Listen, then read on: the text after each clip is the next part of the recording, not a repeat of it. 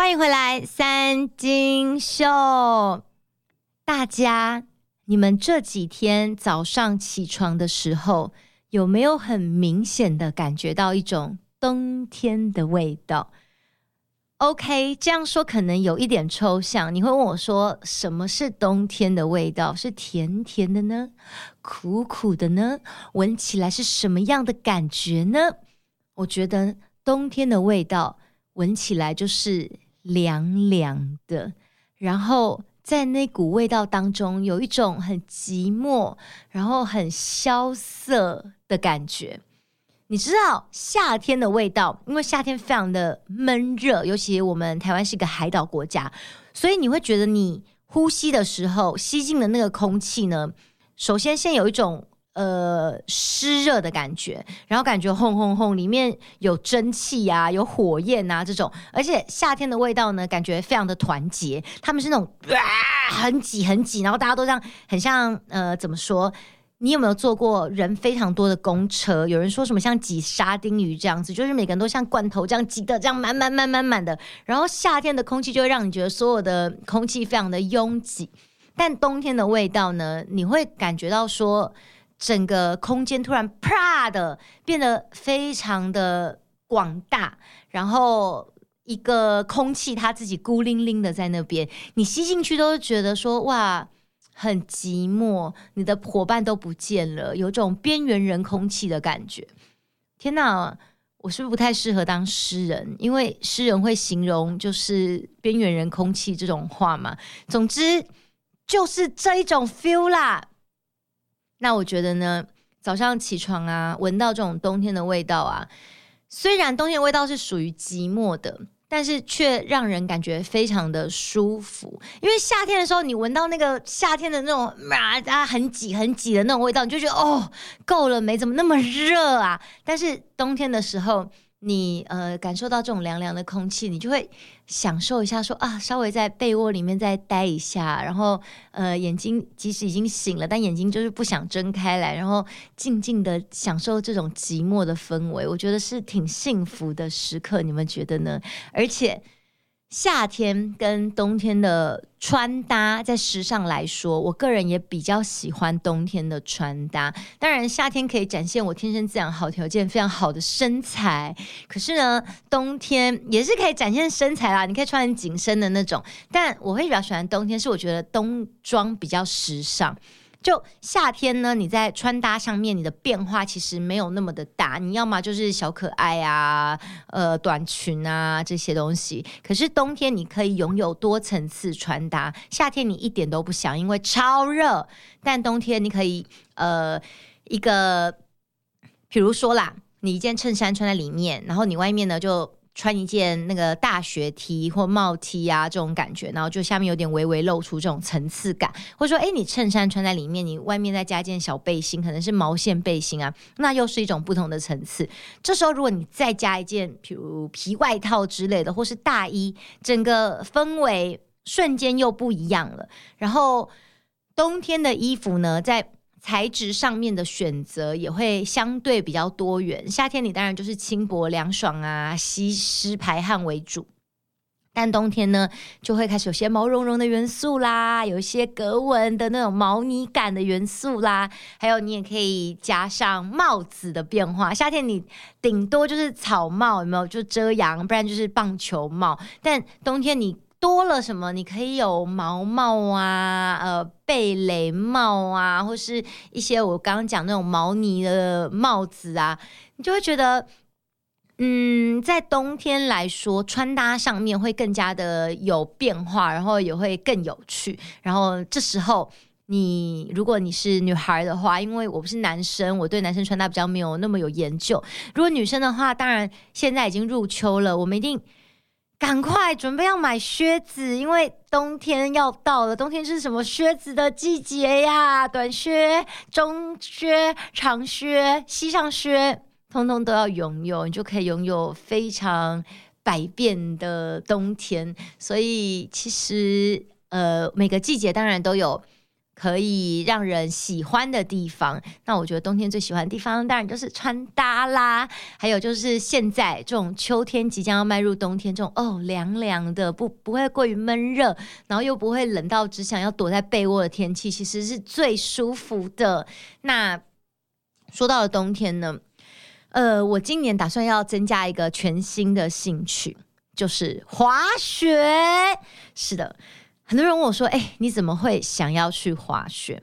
像我这种这么爱出国的人呢、你知道吗？我从来没有滑过雪哦，很弱哎、我为什么我从来没有滑过雪？因为我也没有想过要去滑雪。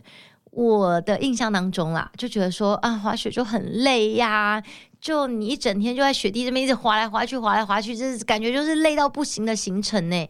可是呢。”嗯，我的朋友他们之前有参加滑雪团，本来都是完全新手都不会滑，然后参加了日本滑雪团，到当地找那种度假村的教练，可能就训练个两三天，他们就迷上滑雪了。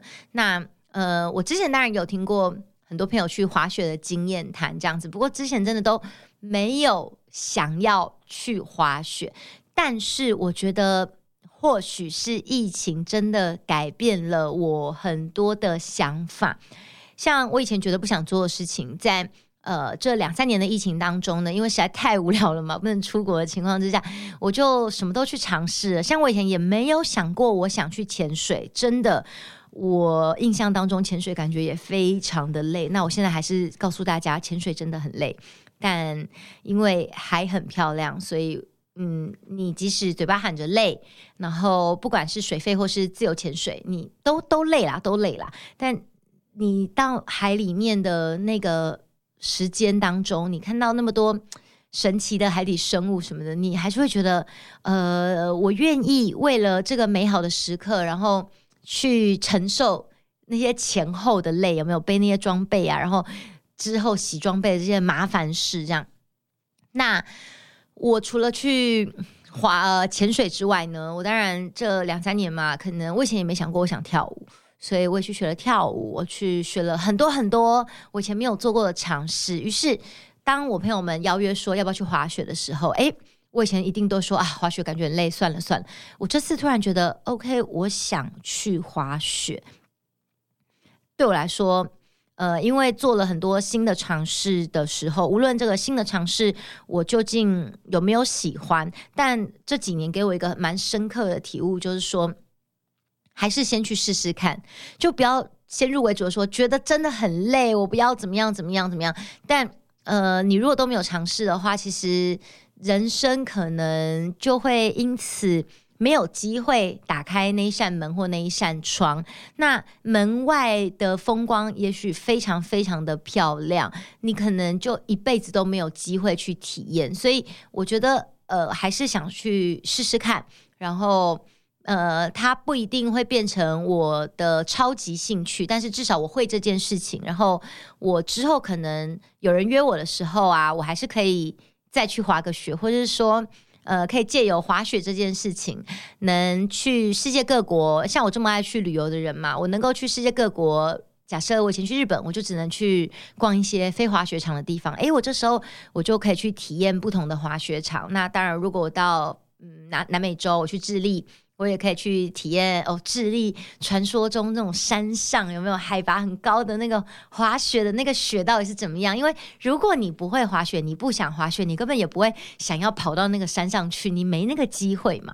所以我觉得透过一个全新的学习，也许能够打开我新的视野，然后去做一些也许这辈子也真的不太会去做的事情。OK，这就是我想要去学滑雪非常重要的原因哇！这我这样是要感谢 COVID-19 嘛？但我认真的思考，真的是疫情改变了我。总而言之呢，我决定要去滑雪了。所以，呃，在之前我就已经定好了一月要去北海道跟朋友们去滑雪。那本来我的想法是说，像他们之前参加滑雪团一样，我到了当地。然后在那个 resort 里面会有很专业的教练，我就嗯就跟教练的课这样上几天课，那所有东西都不要买，我就到当地全部用租的这样子，反正只是体验，你也不确定你喜不喜欢？有点像是去潜水吧。我刚开始去潜水的时候，我也是什么都没有买。那我怕我可能去潜个两次，考完试我就不想要再潜了，这样，所以我就先不买东西。那本来滑雪我也是这么想啦，可是呢，对，人生有个 but，可是呢，我因为要滑雪，所以我就开始问了一些身边的好朋友们说：“哎，你们有滑雪经验的人啊，建议我要怎么样怎么样？”那呃，很幸运的，我这边。郑重的感谢王心田同学，韩国王 Candy Wang。就我问了王心田，因为她在我心目中就是呃运运动型的女明星，就她什么都很强，他那个自由潜水也强。然后我看到他滑雪滑了十年以上吧，常看到他去滑雪这样。我就问了他，那他就建议我说，呃，可以在台湾先学一下，因为如果我完全不会，然后我到那个雪场嘛，那可能三天的时间我都一直在跌倒、跌倒、跌倒，然后到我这边翻滚、翻滚完三天就过完了，所以建议我还是先学一点。然后他就介绍了 Perry 叔叔，他说是全台湾最会滑雪的教练给我，然后呃，非常的幸运佩瑞叔叔也愿意很热情的教我如何滑雪。那他刚好有一个滑雪学校。在新庄，所以呢，我就去了佩瑞叔叔的滑雪学校，然后学习滑雪。今天是第二堂课。那呃，滑雪学校其实现在在台湾也有好几家了。那你会说，哎，台湾也没有雪啊？可能大家印象当中只有那个新竹的小叮当，它有一个室内的人造雪的雪场这样子。那可是，在台北其实。同时也有好几家，但他们不是人造雪。那怎么样滑雪呢？其实它就是用滚动式的地毯的概念，模拟你在雪上的感觉。所以呢，你去这种呃台湾的室内滑雪练习场，一样你要穿上雪鞋。然后我是学 snowboard，就是单板的。那你一定要把鞋子固定到雪板上面，然后就直接站在这个板子上，然后。站在那个会滚动，然后有斜坡的这个地毯上，那教练就会打开那个地毯，他就咚咚咚咚就开始滚。所以你就要学习如何在这个地毯上面滚动的同时，你可以嗯保持平衡，然后移动的技巧。当你会这些的时候，你到雪地上面大概稍微适应一下，也就是这样子了。所以这就是我要去练习的原因。那我不得不说。因为我人生没有玩过任何的板类运动，真的就是一个超级新手，所以呢，我在上完第一堂课的时候呢，哦，我真的大腿前侧那叫股四头肌吧，各位，我不夸张，我酸痛了四天。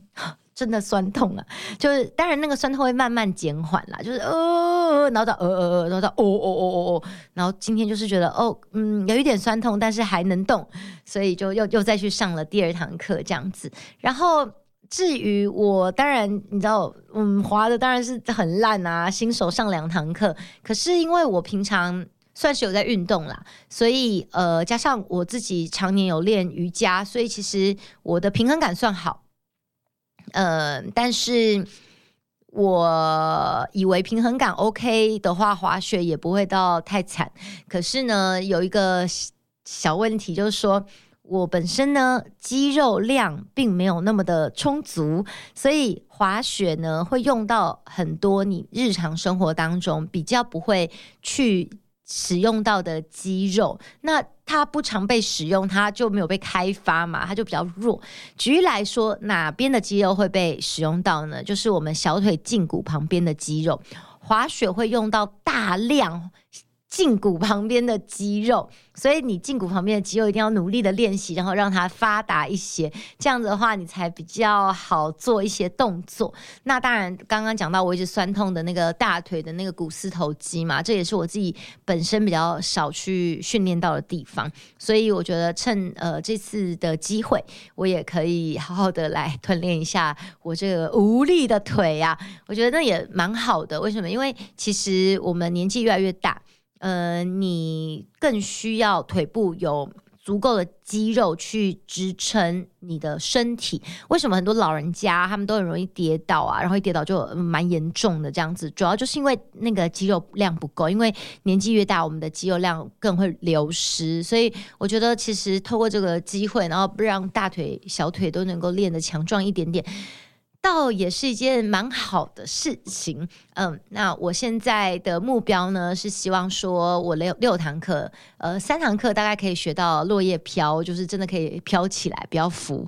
然后六堂课，我希望可以学到 C turn，能够学完。那大致这个程度之后再。去日本的雪场，然后好好的感受一下。那之后，如果呃日本的雪场玩遍了之后，也许我也能够征战到欧洲的雪场啊，南美洲的雪场啊，墨尔本的雪场啊。就呃有时候我觉得，嗯，去以滑雪的这个名义出国玩，那就算是一个蛮好出国的理由，对吧？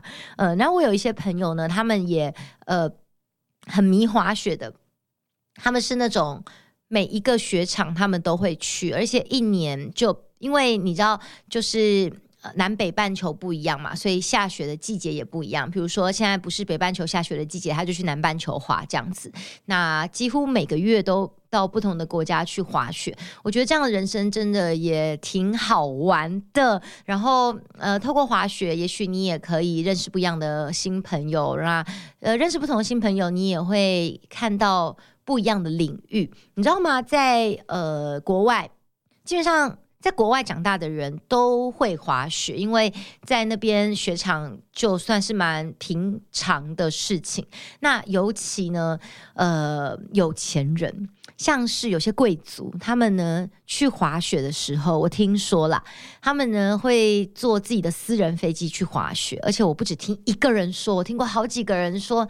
那个他们的朋友这种坐私人飞机去滑雪，然后呢，私人飞机的那个停机坪到了之后，他们就十分钟的路程就到了那个滑雪场。而且你知道吗？有的滑雪场不都比较偏僻吗？就是那种小镇啊，人口也不多啊，蛮蛮偏远的那地方，可能就只有雪场而已。可是你可以想象吗？在那个雪场的周边哦，开了非常多家精品店，你能够想到什么爱马仕啊、Chanel 啊、什么 Gucci 啊什么的，哇，满满的精品店。那你就说，哎，精品要卖给谁？就是卖给这些去滑雪的富豪们。然后呢，那个富豪们呢，他们到滑雪场的时候要比什么？比的就是行头啊，所以他可能要穿整身的 Chanel 的滑雪服来滑雪，然后呃。戴爱马仕的可能，我我假设啦，就是护目镜这种，所以其实各大精品呢，他们其实都有出雪具哦。为什么？就是要卖给这些金字塔顶端的消费族群。不过我自己并没有嗯追求说我要 什么精品的滑雪服什么的。我的想法是，像我自己潜水的东西，我也不是买很很昂贵那种顶级的东西，我就是觉得说。因为你知道吗？当你不强的时候，哈，你你弄那种很顶标的那个配备，就很像是你知道，就游戏打很烂，但是我氪金氪到很强，然后我整个装备超华丽，然后被秒，呃，一直被秒，一直被秒，然后一直一直重新回城回城，这样很弱，你知道吗？所以我就觉得，其实呃，我的装备来说的话，就好用比较重要啦，就实用。那我并没有要追求。大家看到那个品牌就哇，你买这个哦，就我没有追求这个，我就觉得希望它是好好好穿的。像我要跟大家讲，就是我买了一双雪鞋，我本来是打算什么都不买的，那可是呢，我在练习两堂课之后，我今天决定我要买一双雪鞋，是因为我觉得。雪鞋确实决定了你滑雪好不好滑，大概有七成这么的多。因为如果你一直穿着不合脚的雪鞋，因为滑雪会非常需要经常的呃用到你的腿的脚跟啊、脚尖、脚跟、脚尖这样子的移动。那那个雪鞋如果呃太不合脚的话，你就会变得非常的不好移动。所以我就决定还是入手一双雪鞋。那今天买了。一双雪鞋是 Step On 的，呃，Step On 的雪鞋，我这边不是那个工商服务，我本人自己个人花钱买哈，呃，它的特色是说，一般你去滑雪的时候，如果你是单板的，你那个雪鞋要固定在那个雪板上面呢，你必须要。穿过上面有那个固定的绑带，所以你每一次穿脱非常的麻烦，你都要把那个绑带打开来，然后再重新穿，重新穿这样子。那你就说啊，你就不要把它打开来，你就是一溜到底。没有没有没有没有，通常滑雪你会不断的需要上板跟下板，上板跟下板，所以你就会不断的穿脱，不断的穿脱，你知道吗？会非常的麻烦。那 Step On 它是。特别的设计，所以你只要站着，然后把你的脚踩下去，它就固定了；踩下去，它就固定了。我不需要还要在那边像是呃有一点类似穿凉鞋那种感觉，有没有？把它扣起来，扣起来，这样就会非常麻烦。所以这就是我决定要买一双雪鞋的原因哦。雪鞋真是不便宜啊！呃，Step On 那双雪鞋打折后也要个一万多块，多多多。所以我觉得，嗯。装备入手这种东西呀、啊，为什么很多人在玩像潜水或是滑雪这样的运动的时候，都会先考虑一下？为什么？因为这相对来说，嗯，在装备来看的话是比较氪金一点的运动，然后你就会，呃，要怎么说，并不是买不起，但是呢，我这个人呢，就是属于一个精打细算的人。我每一次在消费之前呢，我都会想说，我会一直用到吗？如果我没有一直用到的话，我为什么要买它呢？然后再加上我本人本人东西真的不喜欢很多，虽然因为工作关系我东西真的好多啊，可是我就希望的东西能少则少，所以我也不想要增加一个空间一个 space，然后要放这个东西，而且我又不常用到，我会觉得非常的浪费。但呃，如果我评估之后觉得说啊还是有这个需求的话，那我还是会选择入手。那我当然之后还是会买一些。呃，护具，因为你滑雪的时候，你知道一定会跌倒嘛，就不断跌倒、跌倒、翻滚、翻滚，所以呃，当然护护屁屁有没有护臀那个很重要，然后护你的手腕也非常非常的重要，它还有护膝，因为你会一直有跪下跪下这样子跌倒跌倒的问题。基本上我大概就会先入手这些东西，然后雪板的话，可能等到我假设啦衣服啦，我只能说衣服因为人生真的很难知道自己到底会不会继续。呃，很热情。有时候有些东西你，你一开始玩的时候，你可能觉得，哎、我应该也还好，就哇，一进去哇，超沉迷。但我目前应该觉得我还好，所以我还不会入手雪板。假设我真的超沉迷的话，也许会买雪板。不过这也是以后的规划了。OK，呃，这边简单跟大家分享，没有简单，我花二十几分钟在跟大家讲我要滑雪的事情。好，那嗯，不知道会不会激起在收听的朋友们，你们有想要滑雪吗？呃，我我个人。再次的建议就是说，人生真的要愿意有一些新的尝试，所以不管什么样子的东西，我觉得其实真的都可以试看看。那试看看之后，再想想你喜不喜欢。你没有试，你怎么知道呢？而且，其实你去做这样子的尝试，它的成本并没有到。非常非常的高，有没有？比如我我如果想要做这个尝试，可能要花个三四百万，那那我当然要就觉得我要想很久，因为这个这个氪金指数有点太高。但如果是可能练习一下什么，然后体验看看哦，几万块，那我觉得大家可以去呃感受一下，原来哦滑雪是怎么一回事这样子。OK，呃，我剩下大概七分钟的左右的时间哦，来跟大家聊一下这个礼拜。呃，比较特别想聊的是那个，实在是为什么要一直讲到盾牌牙医呢？就是贴牌牙医淘宝化，是因为贴牌牙医淘宝华真的相当的荒谬啊，你们不觉得吗？总而言之呢，贴牌牙医淘宝华，他最近有什么样子的全新作品呢？就是他为了要呛别人说，呃，九万块根本没什么，于是呢，他就在留言那边讲说，他光是给他助理的费用就已经超过九万块了。然后就有人上网查了一下一零四他牙医诊所的征才广告，发现说，诶，他牙医助理牙助的薪资一个月只开两万七千五。跟他所说的什么九万块，整整差了三倍之多。然后这个淘宝华呢，他就心有不甘，因为大家就说他这个是大型的翻车现场。但淘宝华就会，你知道他这种人是怎么样的人？他这种人就是属于那种说不得，只要他被别人揭穿了，他就会硬凹到底，然后。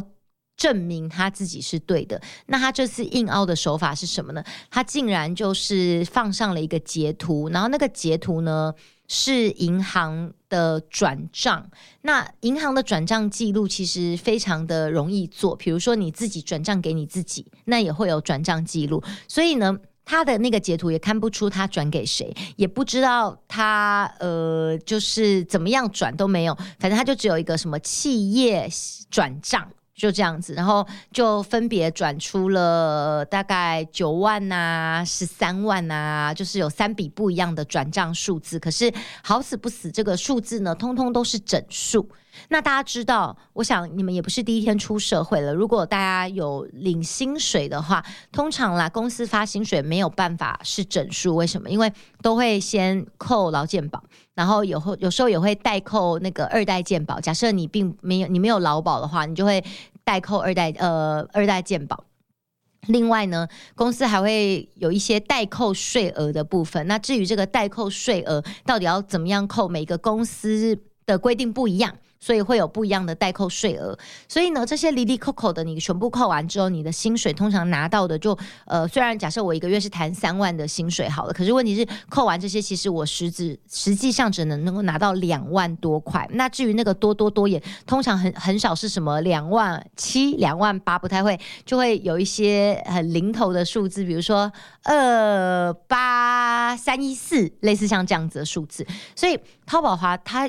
如果是薪资转账的话，那这个做到整数是蛮奇怪的一件事情。那他如果真的想要要打脸这些在说他的网友，其实他应该呃拿出他的这个薪资条证明就可以了。那他为什么不敢拿出来呢？是不是因为呃拿不出来？我们合理怀疑是这样子。那。如果啦，我们只是在公堂之上大胆假设一下，假设他真的就是直接弄一个，你知道自己转给自己啊之类的这种东西出来硬凹的话，那是不是有造假证据的嫌疑呢？我假设他是自己做的，但我们不知道。如果他有真的的话，那要不要请他拿出薪资条来证明？这样真的是好好的，我们真的狠狠的被 Century 说啊，原来是这样。那而且你这个薪资条必须要是在网友质疑你的这个日期之前嘛，因为你在日期之后你，你知道你在弄假的薪资条证明，那当然 OK。可是你是告诉我们说你一直都给这个九万以上的话，那你这之前应该有非常多的这个薪资条可以拿出来作证吧？所以我觉得像这种人哦，呃，在我的眼中来看，我觉得是很滑稽，然后我觉得很可悲的，就是你什么东西你都要硬凹到赢。会导致说你非常有可能要编造许许多多一个又一个的谎言来满足你的硬凹，然后去圆你前面说的谎。而且有些人的人格，他们就是喜欢碰轰嘛，他们就很怕别人看我夸北 key 有没有？你是不是瞧我不起？所以呢，他讲什么，其实他并没有这些东西，他都要跟你讲的哦，我有这样子。那你知道，你牛牛皮吹久了，就是一定会破。所以呢。你吹太夸张了，人家就会质疑你嘛，人家可能就找到证据什么就质疑你。那你为了要 cover 说啊，对你原本真的就是靠碰轰的，所以你就必须要在你知道努力的就凑一些真的是非常荒谬的证据，然后来证明说我讲的是真的。可是问题是从头到尾你讲的就是假的嘛，才会导致说你连拿出来的证据都是在世人眼中看起来非常的荒谬嘛，所以我才会。呃，真心的建议大家，就是不要成为这样子的人。我们觉得，我觉得我们有多少东西就说多少，有多少证据说多少话。你拥有多少，你就说多少。说真的，有一种人，他们需要去没有东西要把它讲到很有，那就是什么？那就是骗子。为什么？因为这些骗子他要呃做出这些假象，然后让你相信他有这些东西，你可能会因此而。跟他有生意上的合作或往来，他靠这个在赚钱的，所以他们需要这样。但如果你人生你没有想要当一个骗子，你没有想要以诈欺为生，你知道骗人为生的话，我觉得呃不要把自己活得那么的累，因为你讲一个谎真的有非常多的谎要去圆。我觉得就有多少讲多少，其实我们这样坦白直接说的话，你就不叫不会讲话前后不一，那人家也没有办法质疑你，因为你人家质疑你，我拿出来东西就是有凭有据的。我真的，比如说我讲我公司营业额多少，我真的就是营业额就真的是这样，我真的就缴这些税，这就是我的营业额，因为我没有说谎。你们要拿什么东西，我这边都清清楚楚的。我觉得人就是活得。坦荡荡的，你会省去非常多麻烦。那我有说过，就是我是一个非常懒惰、很怕麻烦的人，因为我不想要麻烦，所以我也不想要去跟大家碰红，然后说这些谎这样子。而且我也没有追求那个面子，我并没有追求大家眼中我我要很有面子，你们要觉得我怎么样怎么样，因为别人觉得我怎么样，那真的一点都不重要。重点是我自己知道我是什么样的一个人，就算我弄了一大堆。假面，然后呃，让别人以为哦，原来我是那样子的人哦。可是实际上，我如果真的不是的话，呃，我我知道这些假象到底是为了什么呢？我我真的不知道。就是在大家的眼中，我多么的厉害，多么的风光，那又如何呢？因为只有我自己知道，实际上的我活的是什么样子嘛，对不对？所以呃，我只想说，唉。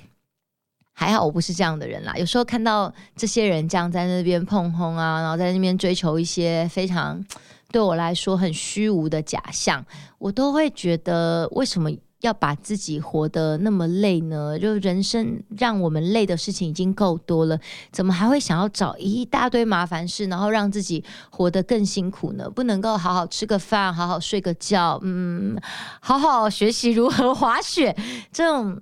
就我觉得单纯一点的生活，你才能够好好的感知，嗯，这个世界有很多好的、开心的事情。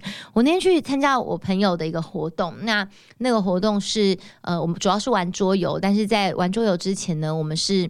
先打坐，那当然你也可以躺下来，好好的躺着这样子，反正就是放空啦，大概四五十分钟。然后接下来他就会送那个饭来给大家吃，每个人会有一个小小的竹篮，里面有你的呃都是素菜，就是饭呐、然后菜啊什么，那都。不能讲话，在吃饭的过程都不能讲话，只有之后玩游戏大家可以尽情的热闹这样子。然后呢，在吃饭的时候，当然他煮的非常的好吃。呃，重点是呢，我觉得那个饭就白米，我突然觉得白米怎么这么的香甜？因为你是专注的在吃。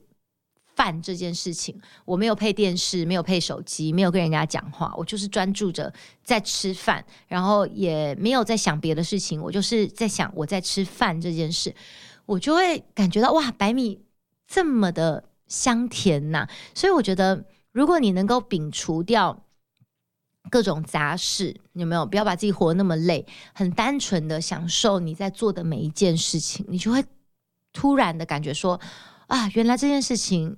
这么的有趣，原来这件事情还有呃不一样的体会，不一样的角度，所以我觉得各位，我们让自己活得单纯一点吧，你才能够感觉这个世界更多的美好。谢谢大家收听今天的三金秀，三金秀，我们下周见喽，拜拜。